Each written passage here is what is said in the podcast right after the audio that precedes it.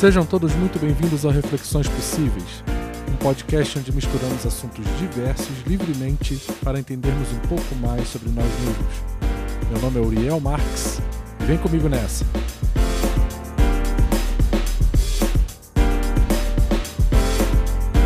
Abrir a nossa leitura de e-mails, que a gente até, até agora, nos episódios anteriores, a gente ainda não tinha conseguido fazer. Então a gente vai ler um pouquinho retroativo aqui. Então no podcast, no episódio 1, que a gente fez um zero, que é o piloto, e o episódio 1 a gente falou do suicídio e paradigma materialista. Então nós temos aqui o comentário do John Kutsky, nosso brother John. Parabéns pelo ótimo post, Uriel. Como comentou, não é um assunto simples, que pode ser discutido em pouco tempo tempo, mas a reflexão tem que ser colocada na mesa. As pessoas têm que começar a se preocupar mais com os outros e principalmente com as pessoas fragilizadas por conta das exigências dessa sociedade cada vez mais materialista. Ótima abordagem sem envolvimento da religião. É isso aí, John. Obrigado aí pela tua participação. espero que você esteja sempre aí conosco, participando. De fato, a gente está tentando trazer uma reflexão importante. A gente está no Setembro Amarelo, que é um mês inteiro dedicado à discussão do suicídio, um tema para lá de sensível e que nos exige muito estudo ainda para conseguirmos entender a complexidade disso tudo. Mas a ideia ali era pincelar um tipo de reflexão que de fato não é não é uma reflexão para quem está passando pelo processo depressivo, por exemplo, né? A gente está ali falando com as pessoas de forma geral é, é uma reflexão que é anterior ao problema estar sob, uh, sob o problema sensível, já estar dentro de um fluxo onde o suicídio vem, vem à cabeça, o processo terapêutico é o mais indicado. É complexo esse processo, existe o, o CVV, então existem caminhos que a pessoa precisa entender que existe, que ela não está sozinha e que existe como buscar uma saída. Espero que a gente possa sempre estar tá ajudando. Outro comentário na página do Miguel Guimarães, nosso amigo Miguel. Uriel, parabéns pelo texto, muito interessante. Também falando do nosso episódio sobre suicídio. O suicídio é um ato humano. Tudo que se falou sobre os animais irracionais neste ato suicida individualmente ou em grupo são apenas mitos, já demonstrado por inúmeros estudos científicos. Os animais irracionais não se suicidam, por não terem consciência da sua morte e, portanto, não podendo assim decidirem antecipá-la. Só nós humanos sabemos que somos mortais e que, diante deste fato, podemos decidir em ceifar a própria vida. Gostei da música de fundo, da edição no estilo das rádios, onde trabalhei quando jovem. Eu também dava uma paradinha e levantava o som para respirar e deixar o ouvinte assimilar o assunto. Como todo bom espírita, que sempre vem com aquela conversa mole se desculpando por ser espírita e que não quer trazer ninguém para sua lata de sardinha, mas não deixa de falar em espírito e vida após a morte. É isso aí. A gente sempre tenta um cuidado porque a ideia aqui não é ter uma visão proselitista e nem convencer ninguém de nada. É simplesmente trazer uma, uma, um ponto de vista e, e propor uma reflexão. Valeu, Miguel, pela participação. Esteja também sempre aí com a gente, acompanhando cada episódio. E nós recebemos também do Paulo André, lá de Macaé, Paulo André Fidalgo. Olá, Uriel, parabéns por essa iniciativa, gostei muito da sua abordagem, prudente sem deixar de tocar a profundidade das causas. Um tema mais atual do que nunca, pois muitas pessoas estão cada vez mais longe de si mesmos e, consequentemente, longe da única essência que lhes pode fornecer o assoalho necessário para permanecermos vivos, entre aspas que tenhamos a sensibilidade para estendermos os braços para mantê-los assim permanentemente. É isso aí, Paulo André. Muito obrigado aí pela participação. Pessoal, deixando aí teu recado. Vamos ver o que, que a gente tem mais aqui. Nós recebemos alguns comentários pelo WhatsApp. O Edner, que conversou conosco no episódio sobre humildade, no episódio 2, nos mandou, depois da divulgação pelo WhatsApp, um comentário da, da sua tia Edivânia. Ela disse assim, ela mandou um recado assim. Di, acabei de ouvir vocês. Um assunto simples e tão dentro da nossa realidade, tão difícil de vivenciar. Vivemos num processo de acertos e erros, dúvidas e certezas, tristezas e alegrias e amor e ódio, pois somos humanos se analisarmos nossos atos e pensamentos e tentar mudá-los, é sinal de que estamos vivendo nesse processo que viemos aqui na Terra, o da evolução. Por isso, como você diz no final, devemos sempre nos colocar no lugar dos outros para entender o motivo do comportamento deles. É muito difícil, mas é um desafio que vale a pena. Parabéns. É isso aí, tia Edvânia. Muito obrigado pelo feedback. E é isso aí, pessoal. Se você quer deixar um recado, você pode ir direto no post do nosso site www.reflexõespossíveis.com.br lá na, na parte dos episódios. Cada episódio você pode deixar o seu comentário, a sua crítica, a sua sugestão ou mandar direto para o nosso e-mail podcast@reflexõespossíveis.com.br. E assim a gente vai trazendo a leitura aqui em cada episódio. A gente agradece muito a participação do pessoal, a gente tem tido feedbacks muito interessantes e esperamos que a cada nova etapa a gente esteja melhorando um pouco mais aí o, o trabalho. Então fiquem agora com o episódio Se Eu Não Vivi Não Existe, onde a gente fala um pouco sobre as nossas convicções e o quanto é importante o cultivo e o desenvolvimento de empatia. A gente teve umas dificuldadezinhas na, na captação do som, mas a gente achou que valia a pena é, manter a, a conversa porque ficou muito interessante. Então esperamos que vocês gostem e até a próxima. Um abraço.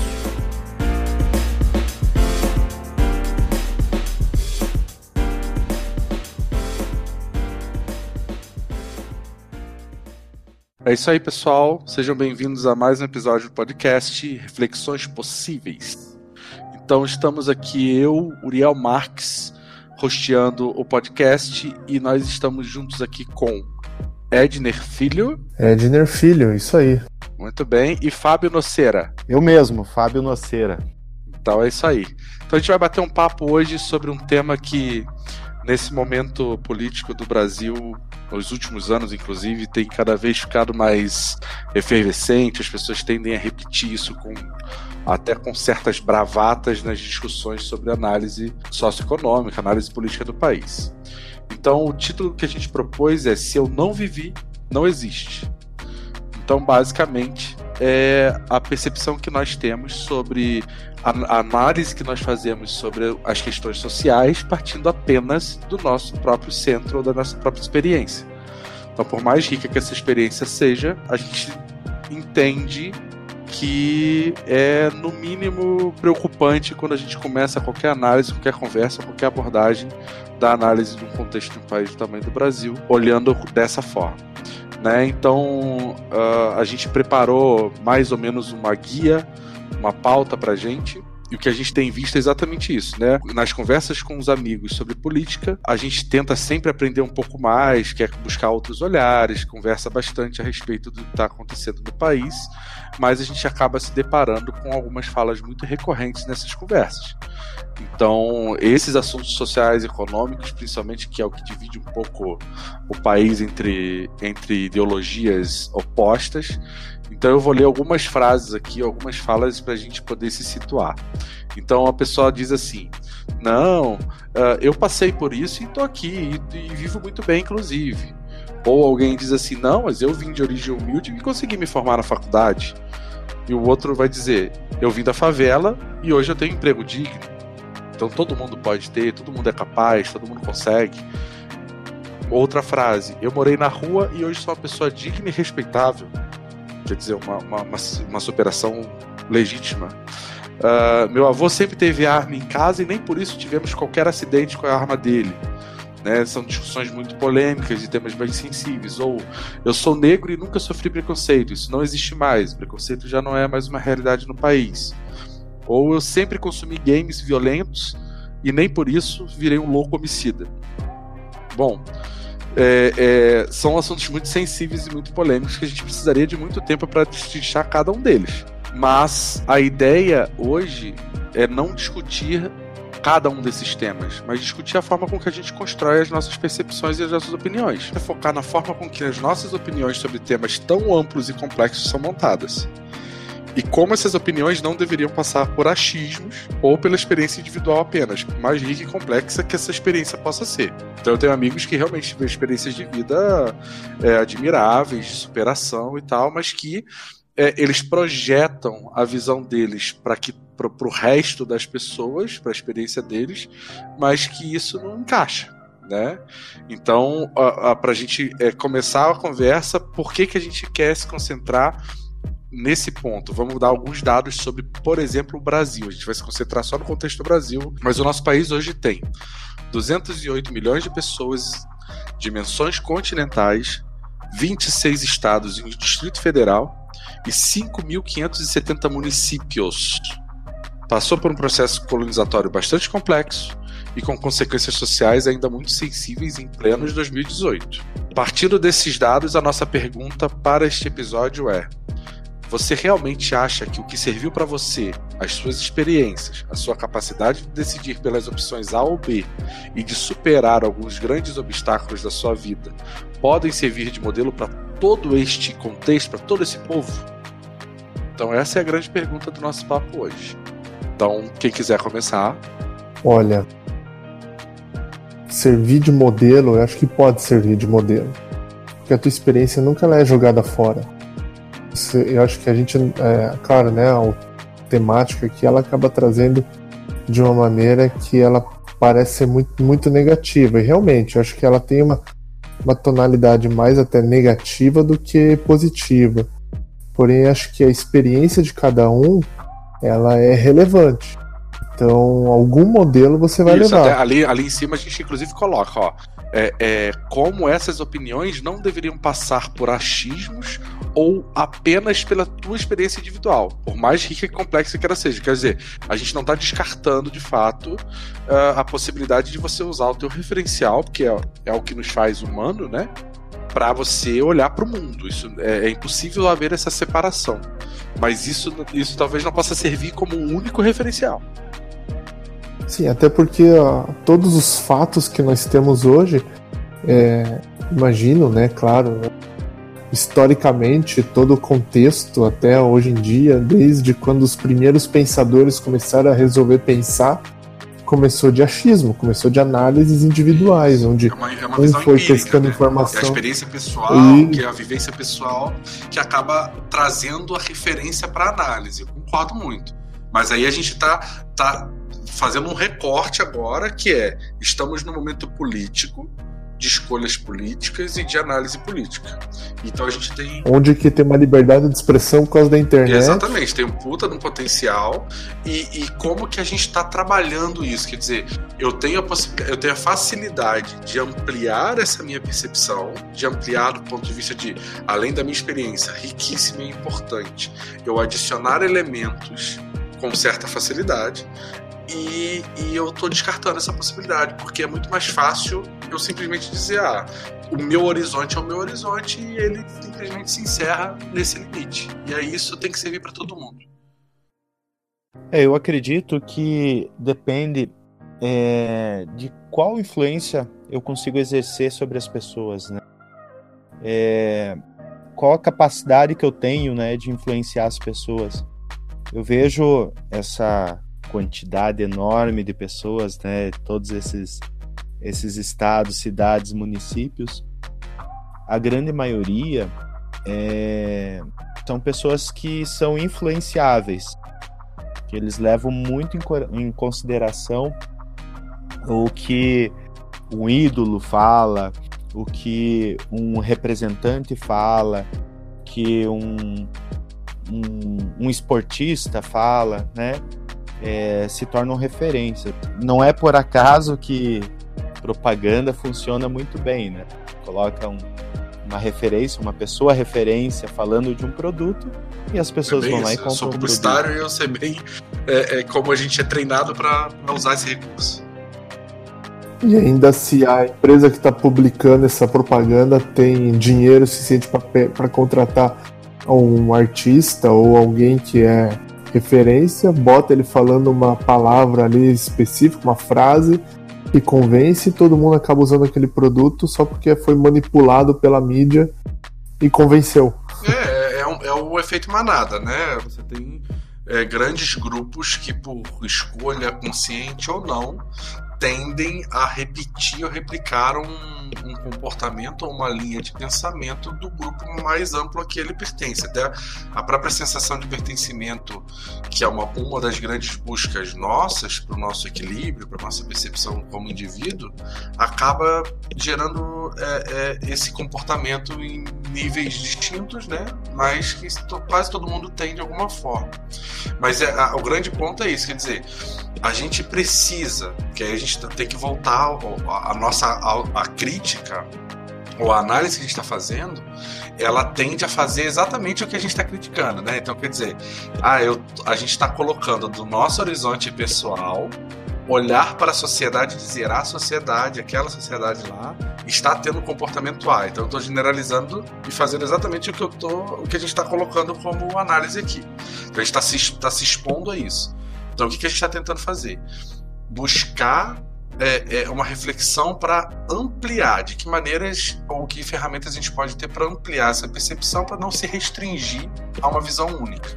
Porque a gente tem que tomar o cuidado de que às vezes a gente pode cair num, num, numa falácia, né? Ou num comportamento, numa visão específica acadêmica, que é assim: você só pode falar sobre determinado assunto se você for doutor ou pós-doutor sobre aquilo. Né? E, e não é o caso. Isso não, não caberia na convivência social tradicional. A gente tem que poder sentar na mesa do bar ou na casa de alguém, ou sentar para comer uma pizza e poder conversar livremente, dentro, obviamente, dos níveis em que a gente alcançou até ali. Sim, até porque essa relação social instiga você a procurar mais conhecimento. E esse eu acho que é o grande ponto do, do, da reflexão. Quer dizer, será que o que, que instiga a gente a fazer, a quebrar esse nosso limite? a sair, a, a, tipo assim, poxa, fulano falou uma coisa interessante, ou eu vi uma coisa legal, e eu acho que eu vou dar uma pesquisada ali para ver se eu melhoro um pouco, ou amplio, ou questiono a minha própria posição, a minha própria convicção atual, sabe? Eu acho que acho que esse é um ponto legal pra gente refletir, tipo, o que que para vocês te, te, tira dessa bolha. Porque a tendência é que com o tempo, principalmente quando a gente vai ficando mais velho, você vai. As suas convicções começam a ficar cada vez mais enraizadas. Então, a, a, a, possibilidade ou a abertura para a mudança de pensamento, mudança de posicionamento, ela, ela tende a diminuir. E eu estou generalizando sem conhecimento, tá? Eu estou fazendo um chute aqui. Segundo Eduardo Ferraz, nos estudos dele aqui, um livro que eu estou lendo aqui do Eduardo Ferraz, ele indica que é, com 18 anos de idade você já não tem mais condições de ficar sendo influenciável pela visão externa, né? Eu estou falando com as minhas palavras agora o, algo, do, algo do estudo dele. Que é, até os 7, 8 anos de idade, você consegue é, impregnar na criança a sua visão. Ela vai, ela vai receber aquela educação. A partir disso, ela já vai entrar num modo de começar a colocar em prática aquilo que ela aprendeu. E com 18 anos, o ser humano já não. O cérebro né, da, da pessoa já não tem é, mais abertura para novos conceitos ou para novas situações. Nossa, Você aprende, mas, cara. Mas sério? Ele, ele, é. ele, ele, afirma isso? Ele tem, ele tem um. Uma, um desenho nesse sim que mostra o cérebro e aí o cérebro ele não ele não tem mais esse, esse potencial de você é, de, de, você é... absorver ou mudar, é, absorver coisas novas e conseguir encaixar isso no teu perfil psicológico. Você já assume uma personalidade e você não consegue mais ser é, interferido pela sociedade, né? A, a sociedade não interfere mais no, na sua personalidade. Você já forma ela e você é aquilo que você é. Você vai aprender, você vai fazer a faculdade, vai ter experiências, tudo mas você vai ter experiência tudo em cima da sua personalidade. Tipo, a sua estrutura psicológica individual já está construída e fixa. Exatamente. Exatamente. A sua visão de mundo já está construída. Qual é, o livro? É, é Gente de Resultados. É um livro recém-lançado dele. Ele lançou deve fazer alguns Sabe meses. Qual é a editora? Editora Planeta Estratégia. E o, é, como é que é o nome dele? Eduardo Ferraz? Isso, com Z, de zebra. Fica a dica aí. E é, o estudo dele é voltado para a questão profissional mesmo, né?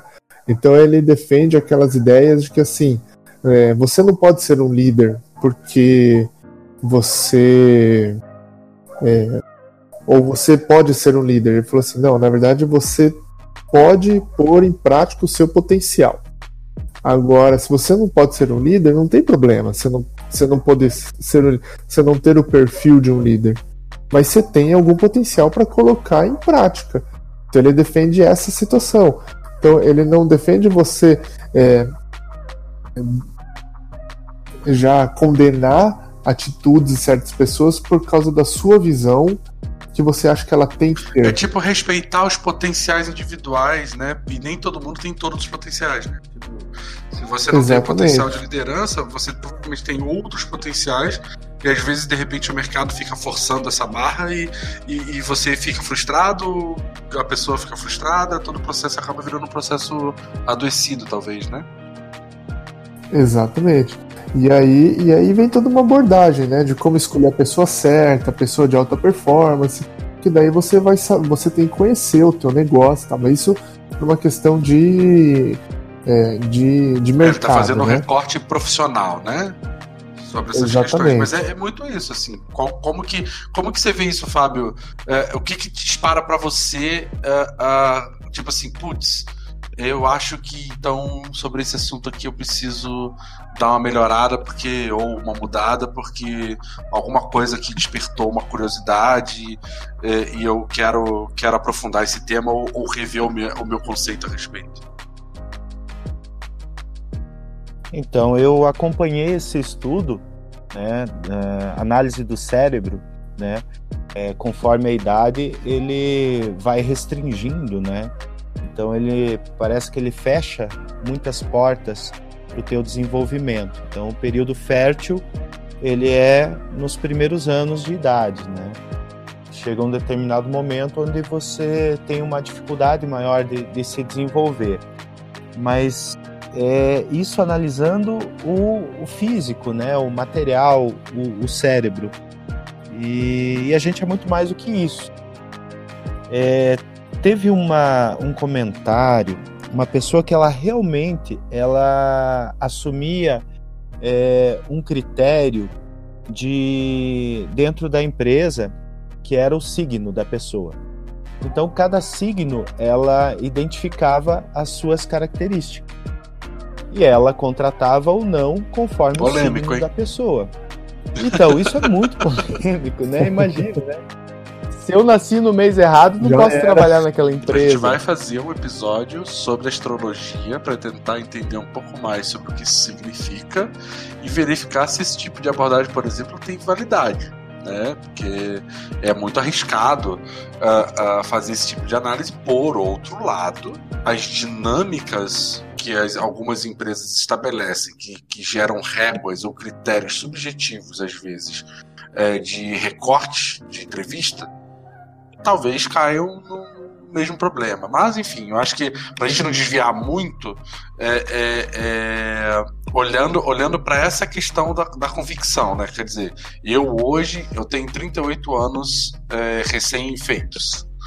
É, tenho muita coisa que, meu Deus, é, eu tinha algumas certezas mas com o tempo você também vai aprendendo que qualquer certeza ela é perigosa, né?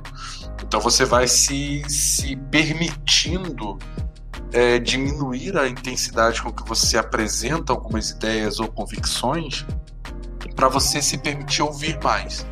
Né, é, é, e se expor a outros contextos religiosos, é, sociais, é, acadêmicos, é, profissionais, enfim. E você, eu tento fazer isso, mas eu já tenho um temperamento em que às vezes quando eu vejo eu já tô falando, já tô falando alto e já, já tô dizendo que não, que assim não é, que é assado. Então a, a, a, a gente tem uma luta individual para que a gente não caia nesse modelo de, de, de, de, por ser assertivo demais, parecer que em todas as conversas você está querendo provar o teu ponto e convencer o outro de que o teu ponto é o ponto válido. É, mas realmente é um desafio, quer dizer, no, no final a gente tem que acaba voltando para casa e, e prestando atenção de conversando com as pessoas e pegando fontes novas, é, leituras. O YouTube é um, né, o YouTube e o universo dos próprios podcasts eles são, para mim, dois canais que me ajudam muito a, a abrir esse leque né? Quer dizer, então eu vou, eu vou, eu tenho minhas ideologias políticas, minhas linhas de pensamento político, mas eu me exponho a ouvir a, aqueles que pensam diferente ou que pensam em oposição ou criticam meu posicionamento político, para entender, né, para fragilizar. Eu tenho meus posicionamentos religiosos, né? E eu, por exemplo, para o ouvinte, eu vou, eu vou falar de novo, vocês sabem, eu sou espírita, família inteira é espírita. E dentro do movimento espírita está havendo agora uma movimentação muito grande para o estudo uh, teológico né, do, do, evangelho. E eu tenho estudado profundamente isso. Só que eu encontrei uh, um podcast que é o Bibotalk, que é do. É, quem lidera é o Rodrigo Bibo, mas é sempre uma rapaziada muito, muito boa. Ele é um podcast de teologia protestante. Eles são evangélicos, se eu não me engano, são é, é, pentecostais, mas tudo que eu imaginava, que eu achava que sabia sobre os evangélicos caiu por terra, mas caiu de arrastar a cara na medida, assim, sabe? É, é, eles são eles estão impressionantes, eles estão há anos-luz em profundidade de estudo, em análise, em, em, em uma autocrítica muito interessante. Então, para mim, está sendo muito interessante estudar com eles. Né? Então, assim, o quanto a gente está disposto a se expor a ambientes ou conteúdos que se opõem a essas nossas convicções, sabe? Eu acho que é, é, essa é a reflexão que a gente está tá querendo propor. Como que isso é, é para vocês, não só no ambiente profissional, de mercado, que eu imagino que seja um momento que vocês sejam mais imersos agora, mas como é que isso funciona para vocês de forma individual? Na hora que você chega em casa e fala assim, poxa, tal coisa, vi um filme, li um livro, ou li uma coisa na internet, ou alguém falou alguma coisa, eu vou dar uma pesquisada. É, eu estou estudando bastante na questão política os candidatos, né, para eu decidir em quem que eu vou votar. Eu já, eu já tenho a minha decisão, mas para eu fazer essa pesquisa, para eu decidir em quem eu vou votar, eu tive que estudar um a um e, e a, a forma que eles se apresentam é, sim, é da mesma maneira que uma religião diferente da outra se apresenta. Sempre tendo suas, suas convicções. Uma visão proselitista, né? O meu jeito é o jeito certo e o outro é o jeito errado. Isso. E, e quando um acaba defendendo uma coisa que contradiz o outro, aí vira uma intriga de oposição. Né? Então fica aquele, aquele joguinho, né? Então a gente que está lá escolhendo uma religião, ou então escolhendo um grupinho para participar, seja na escola, seja na faculdade, seja no trabalho, ou então você está escolhendo um candidato para votar, ou você está escolhendo um condomínio para morar, que seja, né? Onde você está querendo entrar em sociedade ou se inserir numa certa sociedade, você vai se inserir nas convicções que mais você se afiniza. E, e, eu acho que não, é, não existe o certo e o errado. Mas o problema está em você não tomar uma decisão achando que qualquer decisão que você tomar, você corre grandes. É, é, você tem é, risco de tomar a decisão errada. E você tem medo de tomar a decisão errada. Então eu tenho medo de dar o meu voto para o candidato errado. Porém, todos não são perfeitos. Eu não sou perfeito. Acho que isso é uma, é uma questão que é, é, é interessante, né? Então, eu, eu não sou perfeito, então o candidato não vai ser perfeito. Agora, eu posso votar errado? Posso, posso votar errado. Mas que mal tem isso? Mas né? pelo menos agora... o teu processo está consciente e você dedicou tempo, um tempo mínimo de pesquisa para tomar essa decisão. Né? Quer dizer, é, é que esse é o grande. Não é, uma, não é uma coisa do tipo assim, ah, eu gosto mais de pizza de calabresa ou pizza de pepperoni, ou... Só que nunca provei outro sabor. Exatamente, né? Então, tipo assim, eu só gosto de calabresa e por isso a melhor pizza do mundo é de calabresa e se você gosta de pepperoni, você é burro. Ou você não sabe, sabe que tá perdendo, né? Então, tipo, não são decisões desse, desse jeito, né? Isso, então eu falar, é, giló é ruim. Giló é ruim, cara. Mas eu nunca comi giló. É, é meio isso. Só que ah, e o grande ponto, eu acho que, que é o que a gente tenta é, tá tentando propor é isso. Quer dizer, algumas questões do dia a dia, elas podem ter uma leveza, elas não nos exigem profundidade. Agora, as suas decisões políticas, a tua, a tua visão social, a tua visão sobre o impacto social que o teu comportamento, as atitudes ou as escolhas que você vai fazer profissionais, a análise sobre temas como, por exemplo, é, sexualidade, preconceitos, uh, minorias, é, as suas visões sobre temas com este tamanho, eles precisam de um pouquinho mais de cautela, né? A gente tá, como a, a gente tem refletido, a internet nos deixa cliques dois, três cliques de conteúdos relevantes de alto nível, rápidos, porque aí a gente vai entrar até em uma outra análise que é tipo, ah, uh, se eu, eu vou fazer textão, alerta de textão no Facebook. Aí ali tem um puta conteúdo, só que como é um textão e eu não tenho tempo e o meu feed precisa rodar, eu não vou parar para ler. Aí o que, que, as pessoas tentam fazer? Não, eu preciso ser conciso uh, o suficiente para tentar defender um ponto em uh, cinco linhas ou como, como 260 caracteres como é o Twitter, quer dizer, aí o Twitter abre aquela, o pessoal abre aquelas threads enormes que é para tentar defender um ponto com o mínimo eh, de condição ou de dado ou de alguma coisa.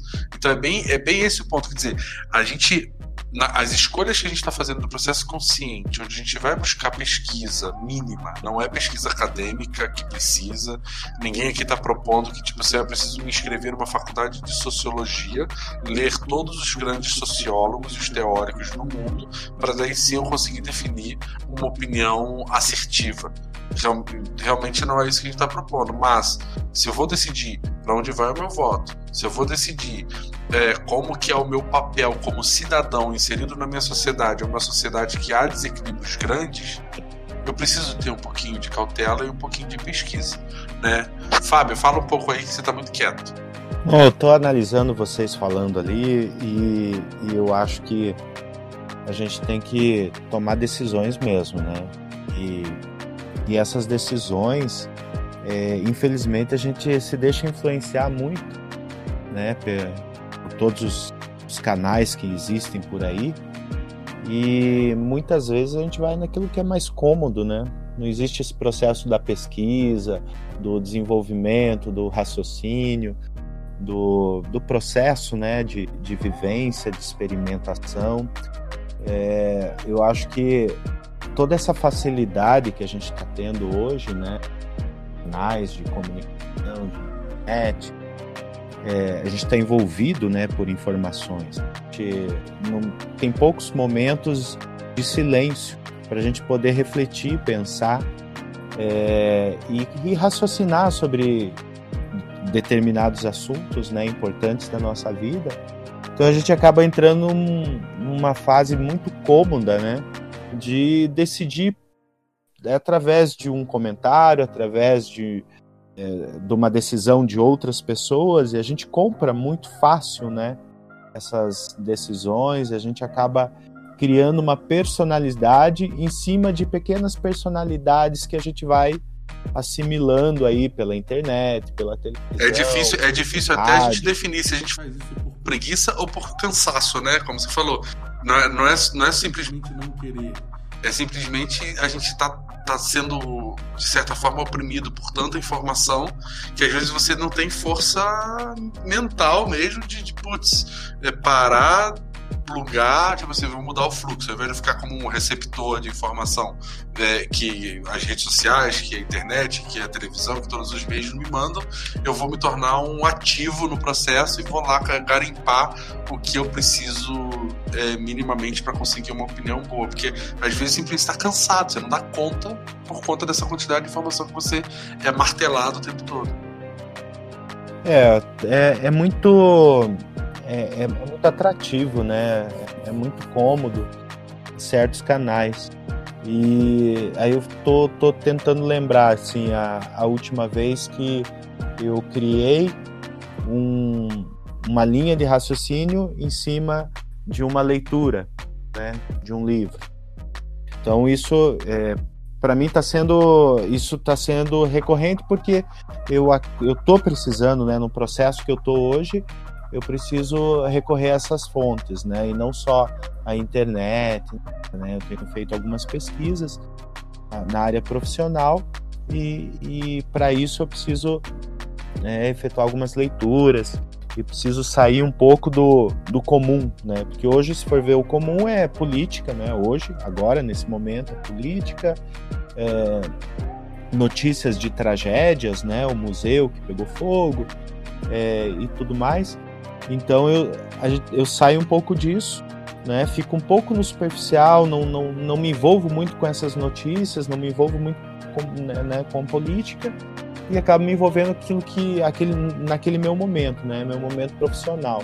Inclusive com com o Sebrae, a gente está fazendo um trabalho muito bacana com o Sebrae, isso está me despertando outras coisas, né? Então estou deixando muita coisa de lado e estou é, tentando vivenciar é, e estou buscando fontes alternativas, né, para poder é, construir o meu conhecimento mas é, é, é, praticamente impossível né, evitar tanta enxurrada de informação e, e tanta influência, né? E, e, eu tenho vivido, às vezes, pouco para poder criar as minhas expectativas, as minhas experiências. Então a gente precisa viver mais, talvez, né? Experimentar mais e não viver pelo outro, né? Olhar uma, um post lá no, no Facebook e ficar imaginando como foi aquela viagem da pessoa, ao invés de eu ir lá e fazer a minha viagem. O quanto, o quanto a vivência da experiência é infinitamente mais poderosa e mais rica do que qualquer leitura ou pesquisa a respeito daquilo que você não fez, né? Então, então a gente tá, tá na hora da gente sair um pouquinho dessa desse ciclo, né, vicioso e, e começar a criar as nossas experiências a vivenciar mesmo, porque o processo ele muda. Se você é, absorve aquilo que aconteceu, aquilo que uma pessoa vivenciou, e quando você vai vivenciar, você vê que é totalmente diferente, daí você tem percepção diferente. E aí você começa a compartilhar esse diferente, né? E aí você tem uma diversidade e fica tudo muito mais rico. É, essa riqueza aí, ela é bem importante no, no quesito de cada um experienciar a, aquela situação que o outro trouxe, mas na sua ótica. Que enquanto você não faz, você vai na ótica do outro. E tem uns estudos que eles fizeram. Eu digo eles porque é científico, tá? Eles é porque eu realmente não sei quem, que órgão fez. Mas o que, que eles fizeram? Eles pegaram, colocaram sensores na cabeça das pessoas, né? Aqueles sensores que capta o, o cérebro, né? O, como que o cérebro está se comportando naquele momento.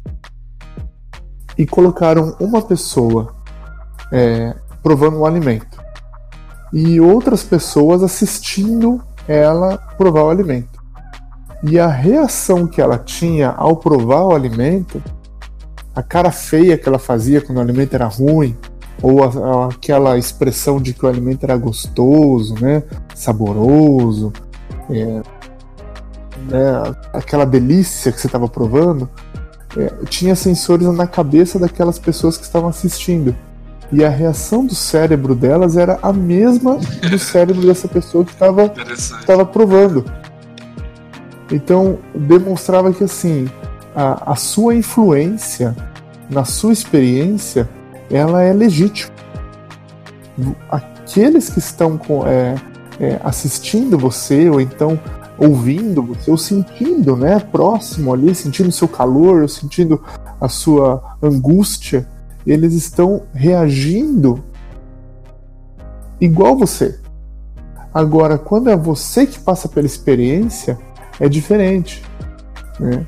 Então eu acho que esse, eu não sei a tal até que ponto, né? Talvez se alguém souber aí ajudar é, a gente com algum comentário, alguma ideia, né? Você já ouviu falar dessa pesquisa? Eu não lembro e eu lembrei dela agora. É, eu acho que é interessante, mas é, tentar descobrir se foi feito, além disso, colocar outra pessoa e ver quais, se as reações dela comendo aquele mesmo alimento é a mesma da outra pessoa que comeu e gostou ou não gostou. É, a gente tem, por exemplo, tem uma, um, um conceito que é. Deixa eu ver aqui se eu consigo achar.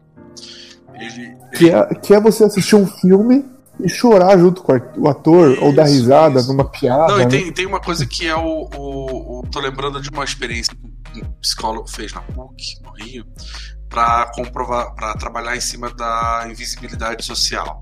Né? Então, quer dizer, é, nós temos pessoas ao nosso redor, na, nas ruas, na cidade, fazendo alguns serviços em que a gente é incapaz de dar um bom dia e que essas pessoas passam a se tornar invisíveis. Então, o gari que está varrendo a rua, as pessoas que estão trabalhando, os lixeiros que estão carregando os coletores de lixo, é, é, uma série de coisas, de pessoas em que você, principalmente são prestação de serviço, é, é, eles acabam se tornando invisíveis sociais.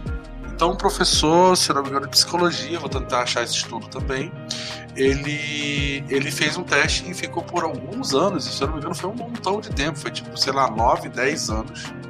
Ele vestia a roupa todo dia do, do, do, do cara que varria a, a, a, o campus da faculdade. Só que ele era professor. Enquanto ele estava, ah, enquanto ele estava varrendo o é campus, o... ele, ele era invisível. As pessoas não falavam com ele, não reconheciam ele, mas dentro da sala todo mundo conhecia. Quando ele não estava com aquela roupa, é, é, todo mundo reconhecia. Então, quer dizer, a, a, ele, para fazer uma comprovação é, desse processo, ele imergiu completamente na experiência para que ele pudesse ter certeza de que o ponto que ele estava defendendo era legítimo. Né? Então é um pouco disso, quer dizer, a gente a gente está uh, ah, o tempo todo olhando para o nosso redor, eu posso estar até atento a esse nosso redor, eu vou refletir segundo as minhas, os meus parâmetros sobre aquilo que eu estou vendo, mas, por exemplo, é, as redes sociais elas trazem um pouco disso, né? É, é, o vídeo do, do professor, sei lá, não sei exatamente quem era, perto do incêndio do museu lá. E o cara começou a chorar. Era o trabalho da vida dele, era tipo assim. Então, por mais que a gente daqui, está aqui em Curitiba, é, é, vendo um dos museus mais importantes do país pegando fogo e se perdendo a história do, do nossa história, né? É, é doído, a gente sofre, a gente sente, a gente fica triste, mas aquele cara estava vivendo a, a, vendo a vida dele pegando fogo quer dizer é, é, são experiências olhando para mesma para o mesmo objeto né o mesmo objeto sendo observado só que são experiências de imersão bastante distintas. E que é claro se eu quiser entender a dor dele eu precisaria talvez me expor ao, ao, ao, em algum nível que a gente né, não vai dar para todo mundo ser tudo tempo todo, mas em algum nível me expor a ótica dele, para que eu possa fazer essa compreensão. A grande questão é que aí você começa a ver na internet as redes sociais, a internet ela gera um, amplifica isso de forma muito perigosa e muito triste às vezes, porque, porque é muito raivoso, as pessoas ficam muito raivosas, ficam muito, sei lá, impetuosas, odientas, não sei qual palavra melhor para usar, mas só começa a falar, ah, mas isso aí é culpa de não sei quem, porque isso aí, esse povo que, que, que usa errado a Lei Rouanet, e, e, tipo, começam a falar uma porção de coisa que são que usam às vezes elementos até legítimos em algum ponto da crítica, mas que não se conecta com nada, que no final é o que a gente chama na internet de hater, né? As pessoas querem querem despejar o ódio simplesmente. Só que você extrapola isso para tudo. Então, tipo assim, é, é, é, como eu vivo, eu, eu vou compartilhar com vocês uma experiência. Eu sou de Macaé, que fica uma cidade fica a 160 quilômetros do norte do, da capital do Rio de Janeiro, no estado do, do, do Rio morei na capital por dois anos e o Rio de Janeiro, como estado, ele, é um, ele tem bastante é, miscigenação. Então você tem é, negros, índios, caboclos, você, você convive de forma muito diária com essa mistura. Entendeu? Eu acho isso barato, acho positivo. Agora, eu, Uriel, sou branco azedo, né? De abrir minha, meu pulso aqui, olhar, eu vejo minhas veias passando. É, então, é, é, quando eu vim para Curitiba, eu percebi que não havia tanta mistura por questões de colonização e a percepção sobre preconceito e sobre, e sobre a visão é, da discriminação racial, ela muda. Então, dentro de um, de um, ambiente onde eu tenho uma quantidade maior de pessoas diferentes, eu tenho uma percepção sobre o que é a discriminação, sobre que força isso tem nesse contexto social, e aí eu saio e me desloco para um outro lugar que esse, essa, essa mistura é diferente, ela é menor, e essa visão em alguns momentos ela é isso não existe, e em outros momentos, quando existe, ela parece ser muito raivosa, muito mais raivosa do que aqueles que convivem é, diariamente. Obviamente, eu estou fazendo uma, uma, uma, experiência muito pessoal, muito superficial aqui, mas você vê como que é, é, essa vivência é diferente. A minha sogra, ela é negra, e ela, ela ela esteve, ela foi com a gente pro Rio uma vez, ela nunca tinha ido lá, e aí ela achou graça, ela falava assim, nossa, eu tô me sentindo em casa aqui, quer dizer, ela reconheceu a diferença dessa é, é, mistura, né, e o Rio de Janeiro tem, por ser esse centro que, que sempre aconteceu. Então, se você for falar de preconceito para quem vive no Rio de Janeiro e que tem uma vivência, é, é, não a, a, vida ali é, só dentro de um núcleo, eu, eu, eu moro, trabalho, eu me divirto no mesmo bairro de Zona Sul, de classe média alta, não. Eu, eu pego o ônibus lotado, pego o metrô lotado, eu viajo, sei lá, levo uma hora, duas horas por dia para ir, para voltar do trabalho. Essa, essa experiência ela tende a te entregar mais informações para uma análise do que quando você está restrito ao teu mundo, teu mundo menor, Sim. né? É, é, isso é isso é bom. E aí você Putz, eu preciso então pegar um ônibus lotado para poder conseguir ter uma visão honesta sobre aquilo, aquele é, é contexto social? Não. Então, a internet ela quebrou esses limites, ele quebrou essa porta. Então, eu posso sim ler pessoas, ver vídeos, conversar com pessoas online a respeito dessas vivências e enriquecer o meu lado. Mesmo que você veja vídeos, que você escute áudios, que você leia texto, você ainda está envolvido na visão daquela pessoa. Isso. Então, se você quer ter a sua visão, você tem que, ir lá. Você tem que experienciar. Exatamente. Deixa eu colocar um, uma experiência minha lá no Rio de Janeiro, já que está falando do Rio, né? É, teve uma situação que eu fui pro, pro Rio de Janeiro assistir um show do Roger Waters. E quando terminou esse show, eu inclusive passei a noite lá, no, na manhã seguinte eu, ia voltar para casa, para Curitiba, e peguei um ônibus. E observando ali, né, a, como a dinâmica da cidade, e eu vi aqueles ônibus lotados, é, os caras sem camiseta, metade do corpo para fora. Eu falei, nossa, que bagunça isso, que, que coisa, né? E eu, eu, vou, eu vou ter que encarar esse ônibus, né? Galera falando alto e tudo mais, né? E aí eu entrei no ônibus e, e por azar, o ônibus da frente quebrou. E aí entrou toda aquela galera do ônibus da frente. Já não cabia em um, ônibus que agora estava. tem que caber dois. É. Meu Deus, né? E eu com aquele mochilão nas um costas. Curitibano né? deve adorar ver e isso. Aquele... É. Aí eu pensei, ferrou, né? Eu vou perder meu, meu avião. Porque eu não vou conseguir descer daquele ônibus. E quando chegou o meu ponto, né? Próximo ali ó, ao aeroporto, eu falei pro cara da frente, Ih, acho que eu não vou conseguir descer aqui, eu preciso descer, eu vou, eu vou pegar o avião, não vou conseguir descer. Ele falou, olha, aqui ó, vai descer, vai descer, vai descer. Um foi falando pro outro, foi falando pro outro. Cara, saiu todo mundo olha só. do ônibus. Aí eu saí do ônibus e entrou todo mundo de volta. Eu achei isso, eu achei isso fantástico, né? Porque eu, eu não esperava isso, né? Eu jamais esperava essa atitude. Em Curitiba, menos ainda, jamais esperaria uma atitude dessa. Mas no Rio de Janeiro, o pessoal saiu do, do, do ônibus para eu sair e depois entraram, né? Viram que eu, que eu, que eu precisava sair mesmo. E então eu achei isso fantástico, né? Essa foi uma, uma experiência assim que quebrou assim essa é, esse preconceito, ver, né? né? E me, surpre me surpreendeu. Então, então até pra gente é, é tentar alcançar, porque no final das contas, quando a gente fala de a gente tomar cuidado com a forma como a gente olha para os outros e as suas experiências, para que a gente simplesmente não resuma ou não projete nessas pessoas só aquilo que nós temos, eu acho que a gente vai esbarrar no conceito de empatia que é, para mim, principalmente no meio profissional, é, é, já tem uns anos em que isso cada vez fica mais, mas acho que em todos os contextos fica mais alarmante, talvez um dos sentimentos que mais a gente precisaria estar desenvolvendo em todos os âmbitos. Quer dizer, a, a, a empatia, né, segundo o Michaelis lá, o dicionário, é a nossa capacidade de se imaginar no lugar do outro.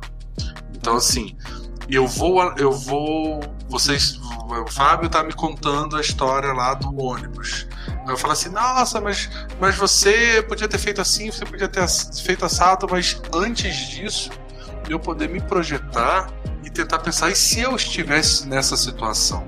Quer dizer, eu, é, eu não vou conseguir experimentar tudo, experienciar de fato tudo aquilo que eu é, quero, ou que eu quero analisar, ou que eu vá refletir.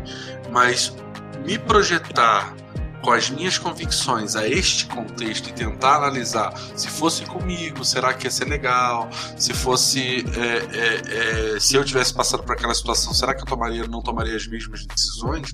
Esse é o conceito, acho que mais básico de empatia e que eu acho que hoje falta muito. Se a gente fosse um pouco mais empático, se as pessoas desenvolvessem um pouco melhor essa parte da empatia, é, talvez a gente tivesse num contexto do diálogo um pouco mais saudável. O que vocês acham? É isso é o que você acha, É isso aí mesmo, eu que tô certo, vocês estão tudo errado, mentira.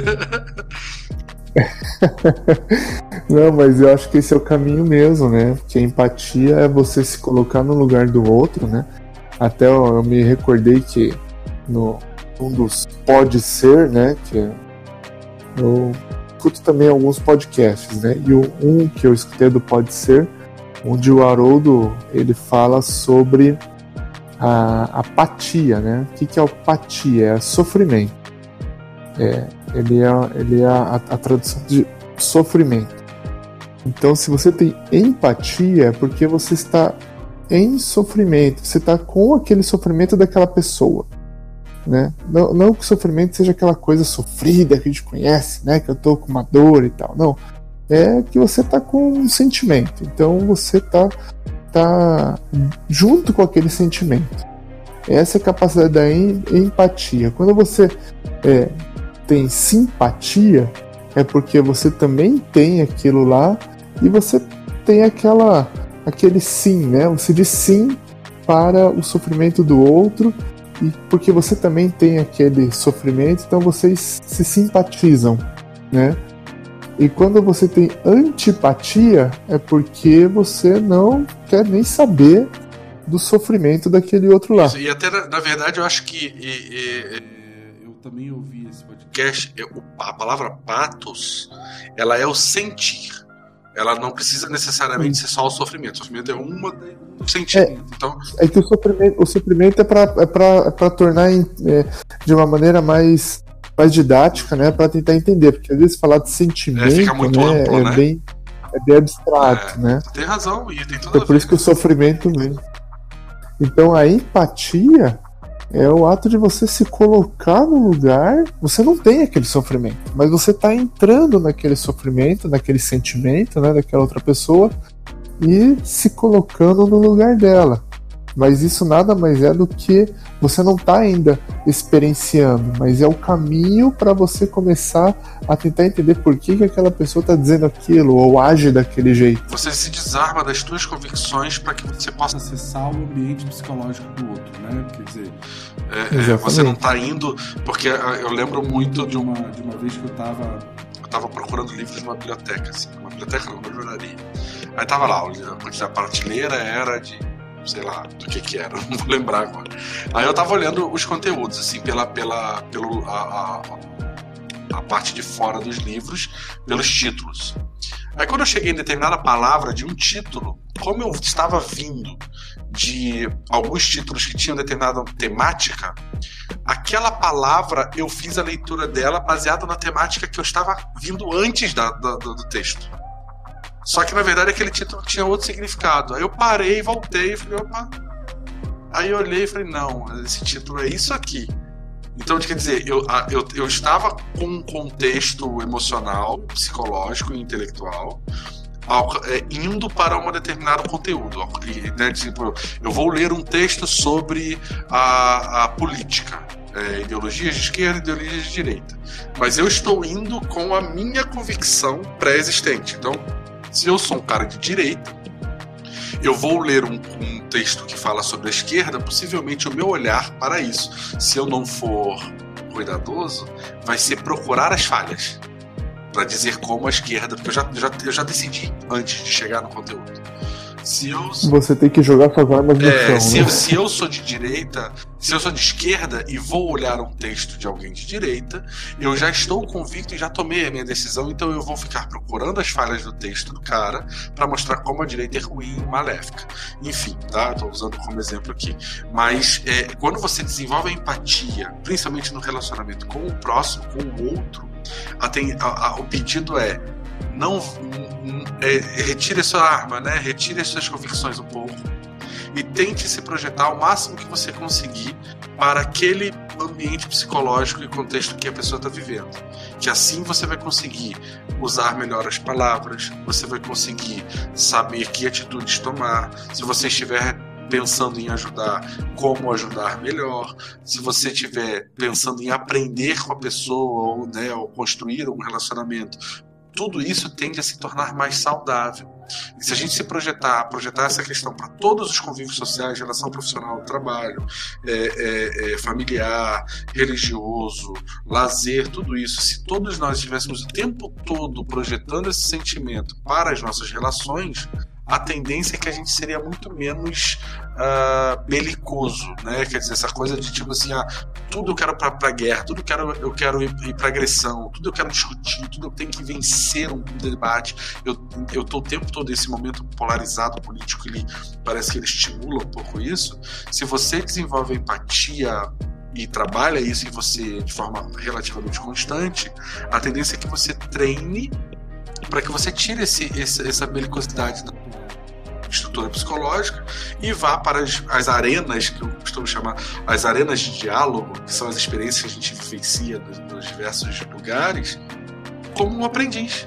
Que eu acho que é como todo mundo tem que ser. Quer dizer, eu quero aprender como que é que é aquela vivência. Eu posso me expor àquela vivência de fato? Em alguns casos sim, em outros casos não. Eu, por exemplo, tenho uma dificuldade muito grande. Eu olho para o hospital lá que tem na cidade que cuida de crianças com deficiência. Pequeno Cotolengo. Pequeno Cotolengo. Exatamente, Pequeno, Pequeno Cotolengo. É, é, eu sempre que eu leio, me dá uma vontade enorme de ir lá. Tipo assim, putz, cara. Mas eu confesso que eu não tenho condição emocional ainda. É um trabalho que eu preciso fazer, porque olhar para uma criança em sofrimento nas situações em que eles vivem é, é, é algo que eu ainda não estou pronto para que eu possa entrar lá aprender e sair de lá eu inteiro com mais informações que acrescentem a, ou, e melhorem o meu estado é, de vida. Né? É, é, que seja para sensibilizar, que seja qualquer que seja a, a opção. Mas eu tenho dificuldade para essas realidades. Eu acho que eu preciso enfrentar para tentar melhorar. Mas você imagina, uma coisa é você mandar um dinheiro porque a pessoa te ligou, outra coisa é você ir lá. No final das contas, esse, essa questão de, de você se propor a melhorar um pouquinho a quantidade de dados que você consome para emitir opiniões importantes sobre o contexto social que você vive e ser um melhor cidadão. E dentro do possível, desenvolver empatia ou experimentar situações que te tirem da tua bolha vão te fazer uma pessoa melhor e, portanto, você também vai ser uma pessoa mais útil e mais produtiva para o contexto social.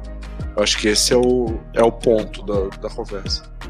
Vai para o abraço. Então, sabe um, uma coisa que é uma coisa que, que eu observei minha mãe Duma fazer, que eu não percebi ninguém fazendo isso, que é assistir TV Senado, assistir TV Assembleia. Ela é a única assist... que assiste, então. Ela é a única pessoa que assiste porque ela tá no dia a dia ali do político.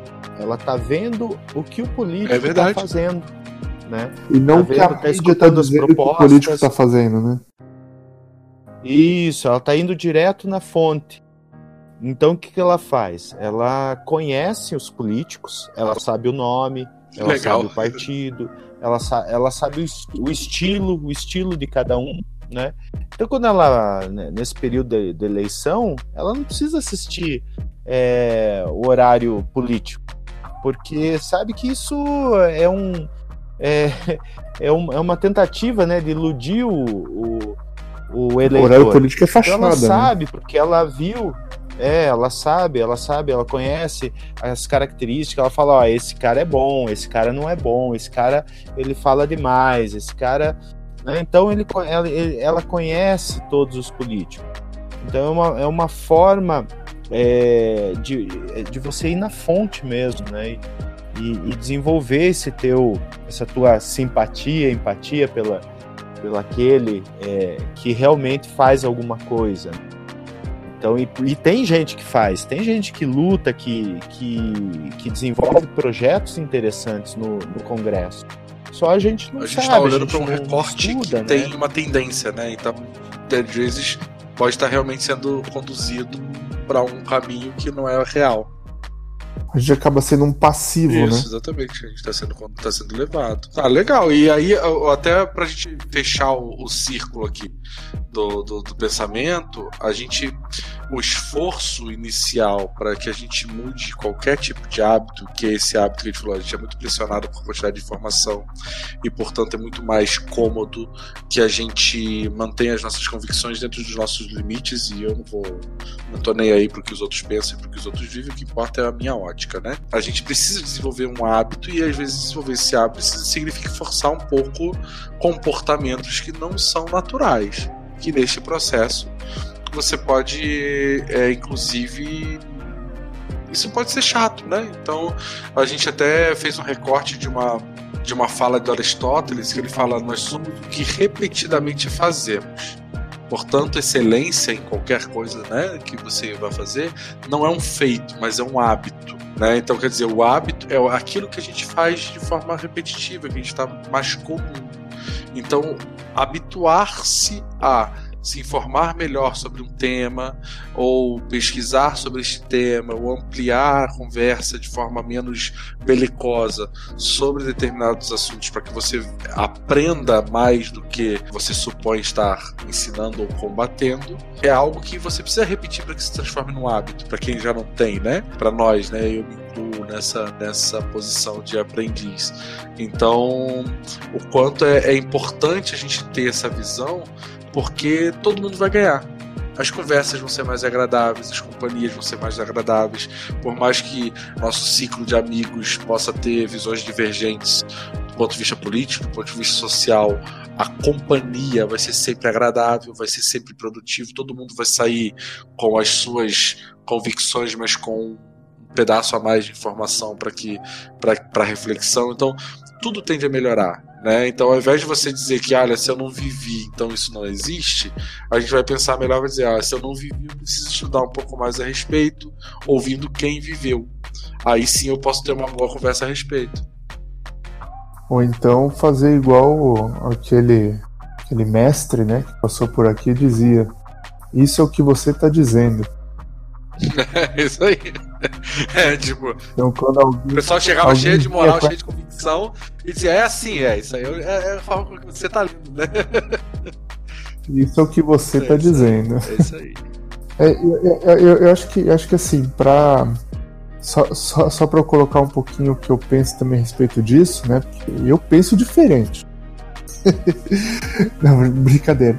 Mas é que a gente tem que pensar que nós podemos estar sendo o, o ator, nesse caso, né, a pessoa que está emitindo essa opinião fechada, restrita, dizendo sempre foi assim, ou então eu faço desse jeito e dá certo, né?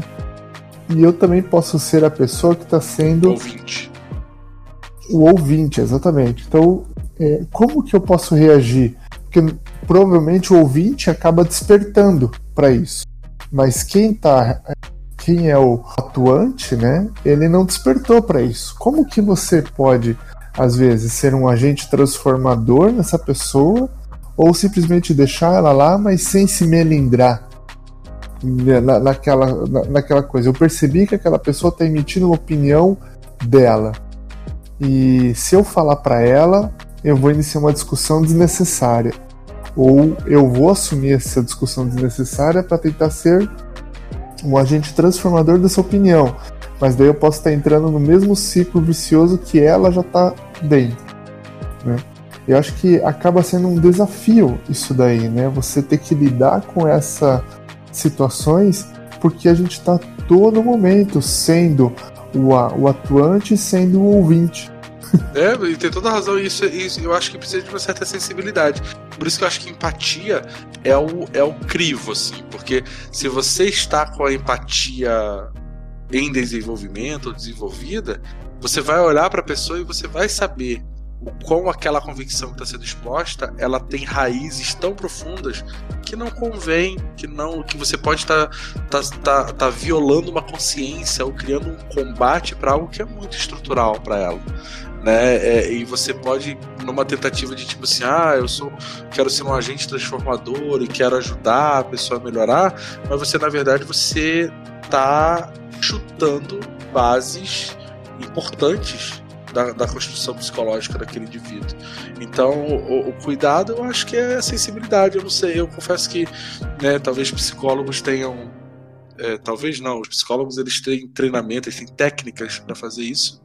É, é, mas eu acho que do nosso ponto de vista, as armas que a gente tem realmente é o mínimo de sensibilidade. Porque se você entra nesses ambientes já com essa visão belicosa, a tendência é que você entre numa, numa e ficar se degladiando um com o outro até que a relação se rompa por definitivo e todo mundo sai muito chateado. Dizer, isso não produz absolutamente nada.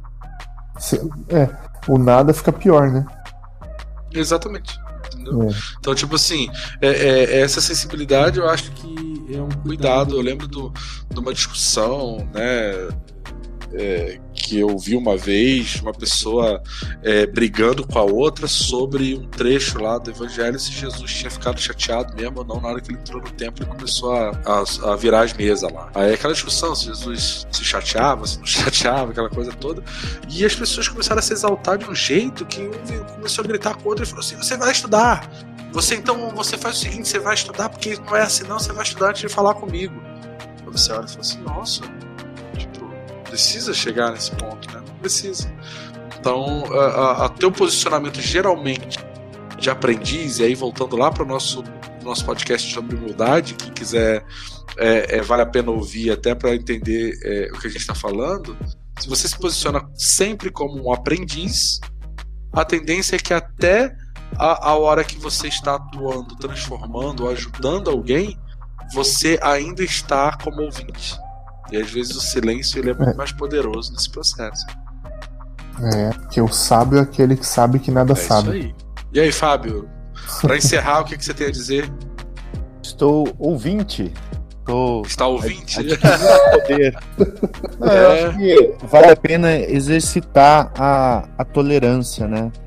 E, e, eu acho que são exercícios mesmo, né? A gente adquire é, esse, características aí que a gente falou, exercitando, treinando, errando, né, observando, observando as nossas próprias atitudes, né, os nossos comportamentos e, e treinando mesmo, de criar exercícios para a vida, né? Hoje eu vou escutar aquele aquele meu colega de trabalho que vai votar naquele cara que eu não gosto. Hoje eu vou é, cumprimentar as pessoas que eu não tenho muita simpatia para ver qual é, vai ser a minha reação e a reação deles. Né? Criar pequenos exercícios do dia a dia ali que, que eu acho que a, a gente pode ser mais feliz assim. É super legal. Eu acho até. Eu vou até falar do, do desafio que você propôs na, na, nas nossas conversas prévias a respeito disso você falou tipo assim, olha, a gente é, é, uma vez por semana poder escutar alguém, ajudar alguém que não conhecemos, doarmos um dinheiro para quem a gente nunca viu na vida, uma vez por semana só. É um esforço que, que é, antes ainda de se tornar um hábito, ele vai ajudar a gente a despertar para uma realidade que é mais ampla do que o nosso próprio círculo de experiência. Porque você está se expondo a sair desse limite. Né? Então a gente vai se sentir mais útil e vai viver com a consciência um pouco mais tranquila, tranquila porque a gente está interagindo com o mundo ao nosso redor, além da nossa bolha. Né? Porque ficar convivendo e tratando só com aqueles que a gente já conhece todos os limites também é, é, é jogar fácil, né? É jogar em campo, em campo conhecido. Então acho que esse desafio é legal porque você consegue forçar um pouco, uh, uh, forçar o teu hábito mesmo você se desconectar da tua bolha e tentar olhar para o mundo ao teu redor, que ele é bem mais amplo do que o que você supõe saber. É isso aí. Perfeito. Show, gente? Temos um episódio? Fechou. Temos um episódio prontinho. Show. Então, olha, as dicas que a gente propôs de conteúdo que vão amplificar um pouco esse, esse, esses temas e tem algumas conexões não tão claras às vezes, que, mas que eu gostei muito. É um documentário chama I Am, Eu Sou, que é do Tom Shadyac, o diretor. O Tom Shadyac, ele foi o diretor do Ace Ventura, lembra do, do, do Jim Carrey, lá lançou o Jim Carrey. E o Ace Ventura foi um filme muito despretensioso, mas que acabou estourando. E ele ficou, depois ele foi fazendo outros filmes e tal. Então a história ele conta uma história pessoal, uma busca pessoal, onde ele alcança uh, milhões em Hollywood e aquilo não dispara nele a felicidade, ou ele não fica né, é, é, é, preenchido com aquela realidade que ele alcançou, até que ele sofre um acidente, ele tem um problema crônico de uma dor lá, tipo uma concussão crônica, não lembro exatamente o nome, e como essa. Ele cai de bicicleta, é um negócio tipo, relativamente até bobo pro, pro, pro tamanho do, da repercussão que tem na vida dele. É, ele se machuca, fica de cama, uma, é uma treta difícil de resolver, aí ele vai buscar sentido na vida.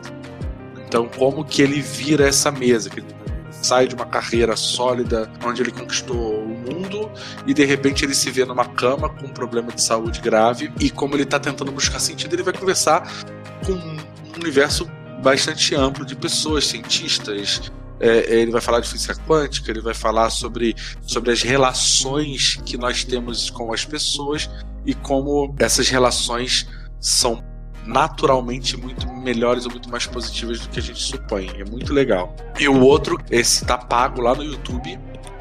Uh, se eu não me engano, nem é caro, 4 reais eu acho para você ter em SD e 7 reais para você ter em HD, é, é, alugar.